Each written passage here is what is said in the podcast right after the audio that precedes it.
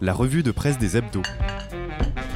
Et salut Arlette Bonjour Léo, bonjour à toutes et à tous. Le canard a pris le temps de bien affûter ses flèches cette semaine sur les nouveaux du gouvernement Macron. Ouais, c'était prévu. Il avait une semaine pour en décortiquer la distribution. Dans la mare, vous trouverez le qui est qui et le pourquoi de sa nomination pour presque tous les nouveaux ministres. Les vedettes sont à la une. Première visée touchée, Amélie Oudéa Casera. Le titre de la une la vise en plein cœur. Grâce à Oudéa Castera, l'éducation nationale sera bientôt cotée en bourde. Et Eric Emtaz lui consacre l'ensemble de son édito. Scolaire de quoi? Petit aperçu des flèches les plus empoisonnées. Les premières pages de son entrée en fonction risquent de, continuer de faire tâche dans son dossier. C'est dans la façon de s'en dépêtrer qu'elle s'est à la fois emmêlée et le discours et les pieds. Plus loin, il qualifie ses justifications de foireuses. Elle est aussi à la fois accusée de mentir et de prendre les profs de haut avec mépris de classe. Il termine sa charge ainsi. Il va falloir à Amélie Oudéa Castera rapidement trouver mieux pour se faire oublier et pour oublier le paquet d'erreurs à répétition de sa fracassante entrée en fonction. En page 3, dans la mare, va y avoir du sport, revient sur le motif. Pas mal non plus la flèche décochée au nouveau nommé au Quai d'Orsay, Stéphane Séjourné, qui semble avoir de gros problèmes avec la syntaxe. Alors je me demande où il a fait ses études, celui-là. Euh, bah écoute, dans le privé ou dans le public? Ah, Bonne question. La nouvelle ministre de la Culture n'échappe pas aux attaques. On commence avec la culture, ça rime à rien. Sur la une, ça continue dans la mare avec le pari osé de Macron, qui scrute les raisons de cette nomination inattendue, qui suscite des réticences jusque dans le camp présidentiel. Et encore, la culture, du coup politique, la solitude de Dati. Vous avez compris, l'ensemble du canard est consacré à ce gouvernement et à ses membres. Alors régalez-vous. Mais notre démocratie est-elle en danger et faut-il lancer un SOS comme le 1 le fait cette semaine? SOS Démocratie, c'est le titre du 1, avec un sous-titre assez angoissant. 4 milliards de citoyens, plus de 60 scrutins partout dans le monde. L'année 2024 constituera un vrai test pour la démocratie. Les quatre chroniqueurs de la semaine ne sont pas vraiment optimistes. Dans le Zakouski, Julien Bisson exprime son inquiétude. En Europe notamment, où s'érodent les contre-pouvoirs traditionnels, presse, justice, syndicats et les droits fondamentaux de la liberté d'association à la liberté d'expression. La fragilité de nos démocraties entretient la défiance et la dissension dans les États tentés par l'autorité comme seul remède. Vincent Martigny, politiste, décrypte les ressorts du mépris et des critiques formulées par les populistes à l'encontre des principes juridiques au cœur de notre régime. Que ce soit la Déclaration universelle des droits de l'homme, l'égalité devant la loi ou la séparation des pouvoirs, mais aussi par des élus de partis plus modérés. En France, par exemple, l'intervention lors du débat sur la loi immigration du président du groupe LR, Olivier Marlex, qui a accusé le Conseil d'État et le Conseil constitutionnel d'empêcher la mise en place des dispositions les plus répressives de la loi. Cette allégation dit long, en dit long sur la dérive de ce parti. Santiago Amigorena, écrivain et cinéaste, et cinéaste, cinéaste ça c'est sympathique, je fais des improvisations euh, dangereuses ce matin. Cinéaste argentin exilé en France s'interroge sur la perte de confiance des citoyens en l'idéal démocratique et ses répercussions. Hans-Peter Kriesi, professeur de politique comparée à l'Institut universitaire européen de Florence, dans un grand entretien, analyse la restructuration de l'espace politique entre les tenants d'un monde ouvert et les nationalistes avant d'en explorer ses conséquences. Son regard sur les dirigeants des partis populistes européens qui gouvernent ou qui sont encore dans l'opposition est plus nuancé. Le principal attrait du populisme n'est pas le conservatisme moral qui séduit les gens en Europe de l'Est, mais pas en Europe de l'Ouest, Mélanie, par exemple, défend la famille traditionnelle, mais elle a elle-même vécu une séparation avec son partenaire et mène une vie de famille relativement peu conventionnelle. Pim Fortuyn, aux Pays-Bas, était le précurseur du, le précurseur du populisme. Il a déclaré un jour que si en tant qu'homosexuel il avait lutté toute sa vie contre la morale des évêques catholiques, ce n'était pas pour se faire dire par des imams ce qu'il fallait faire. Marine Le Pen est elle-même divorcée et nombre de ses conseillers sont homosexuels. Et la majorité des partisans populistes ne sont pas moralement conservateurs.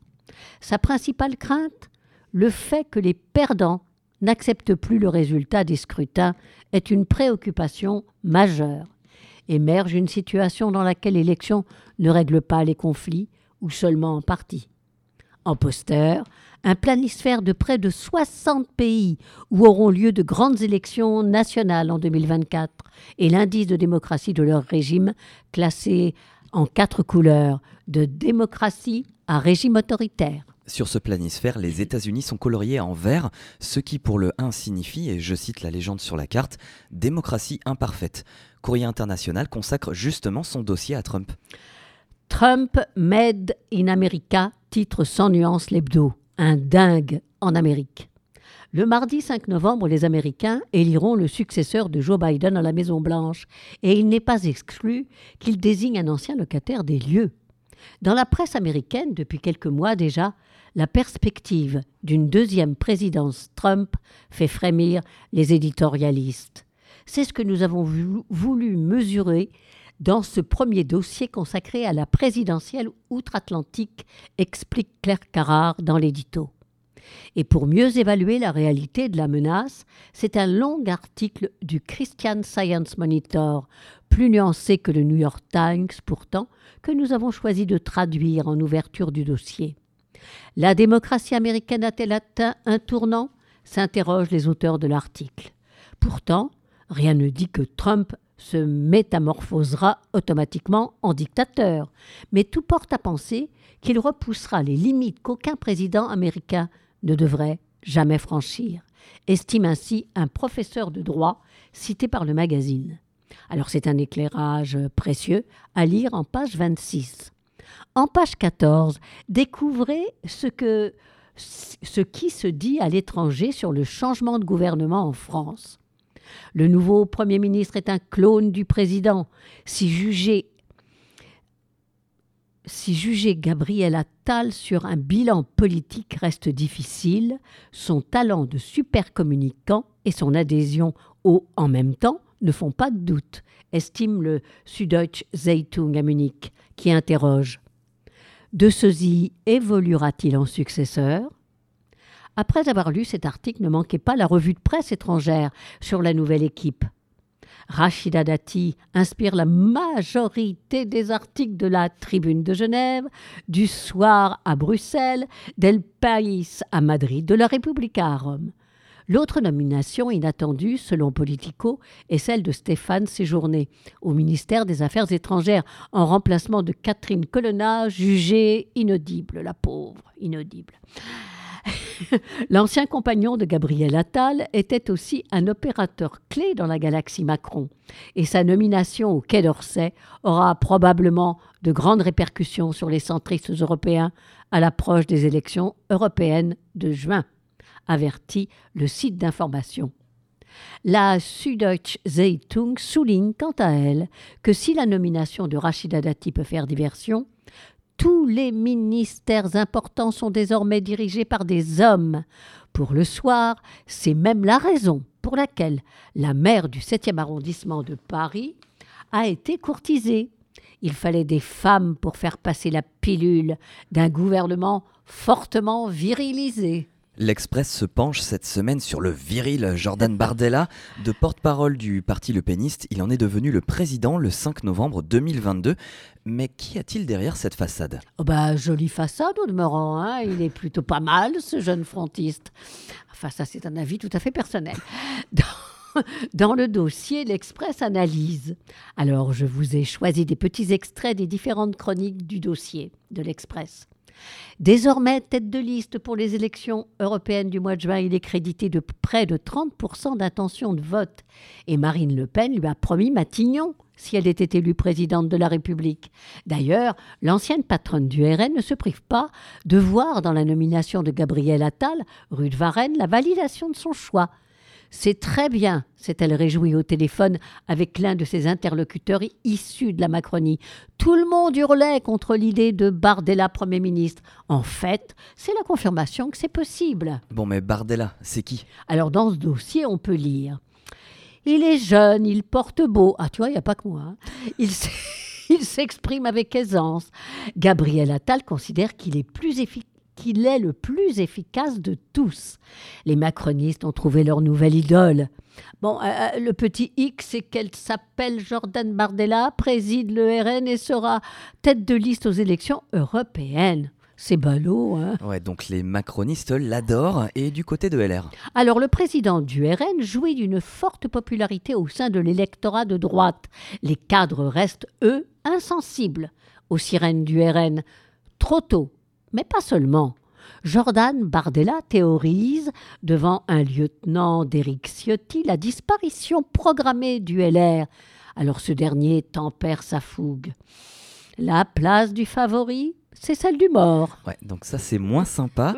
Mais alors, que dissimule l'image lisse du président du Rassemblement national selon l'Express? En mai 2018, il assurait Je crois que la politique n'est pas une carrière en réalité. Aujourd'hui, je le fais à temps plein, mais je veux avoir la liberté d'arrêter, de faire autre chose.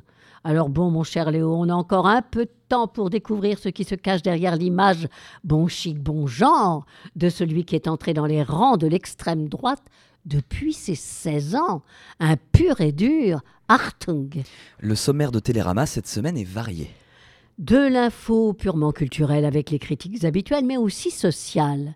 Un article en page 24 traite de l'accompagnement spirituel en fin de vie, et même technique. En page 22, vous prendrez conscience que le plastique, c'est archaïque et qu'aujourd'hui, une jeune génération de designers invente de nouvelles matières adaptées à leurs univers, à base de mycélium, champignons, oh bah ou de coquillages. Politique aussi. Une chronique premier plan qui s'interroge sur la pertinence de la nomination de Rachida Dati à la culture. De quelles actions culturelles l'ancienne garde des Sceaux de Nicolas Sarkozy peut-elle se prévaloir? Aucune à ce jour qui ait imprimé la mémoire des observateurs attentifs. C'est une bonne question, n'est-ce pas? Télérama dresse alors le bilan ensuite des actions culturelles des locataires divers de la rue de Valois et nous invite à juger celle de la sortante Rima Abdulmalak, qui peut se prévaloir d'un bilan plutôt positif. Ouais, elle était bien aimée hein, dans le monde de, la culture. Mais à vous de juger. Et du côté de la télé, un portrait magnifique de l'actrice Lubna Azabal, jouer une femme faible, très peu pour elle. Et une invitation à regarder mardi prochain sur la 2 un documentaire qui raconte l'insoutenable vertige du mystère de la disparition en 2014 du vol MH370 de la Malaysia Airlines, une série documentaire rigoureuse et haletante. Rob Brezny nous entraîne dans les astres. Que voit-il pour les Capricornes? À un moment ou à un autre de notre existence, nous en passons tous par des phases où tout nous paraît laborieux et insignifiant, où les rythmes et mélodies de la vie nous semblent désespérément ternes. Rassure-toi, Capricorne, car en 2024, ta tribu sera plus à l'abri qu'à l'accoutumée de ces baisses de régime. Tu apparaîtras au meilleur de ta forme et de ton éclat, et tu rayonneras d'une telle énergie que nous, que nous bénéficierons tous des retombées de ta splendeur. Ne t'étonne donc pas si tu as l'impression d'être la cible de tant de sympathie au cours de tes prochains mois. En réponse à cet afflux d'affection, redouble de générosité.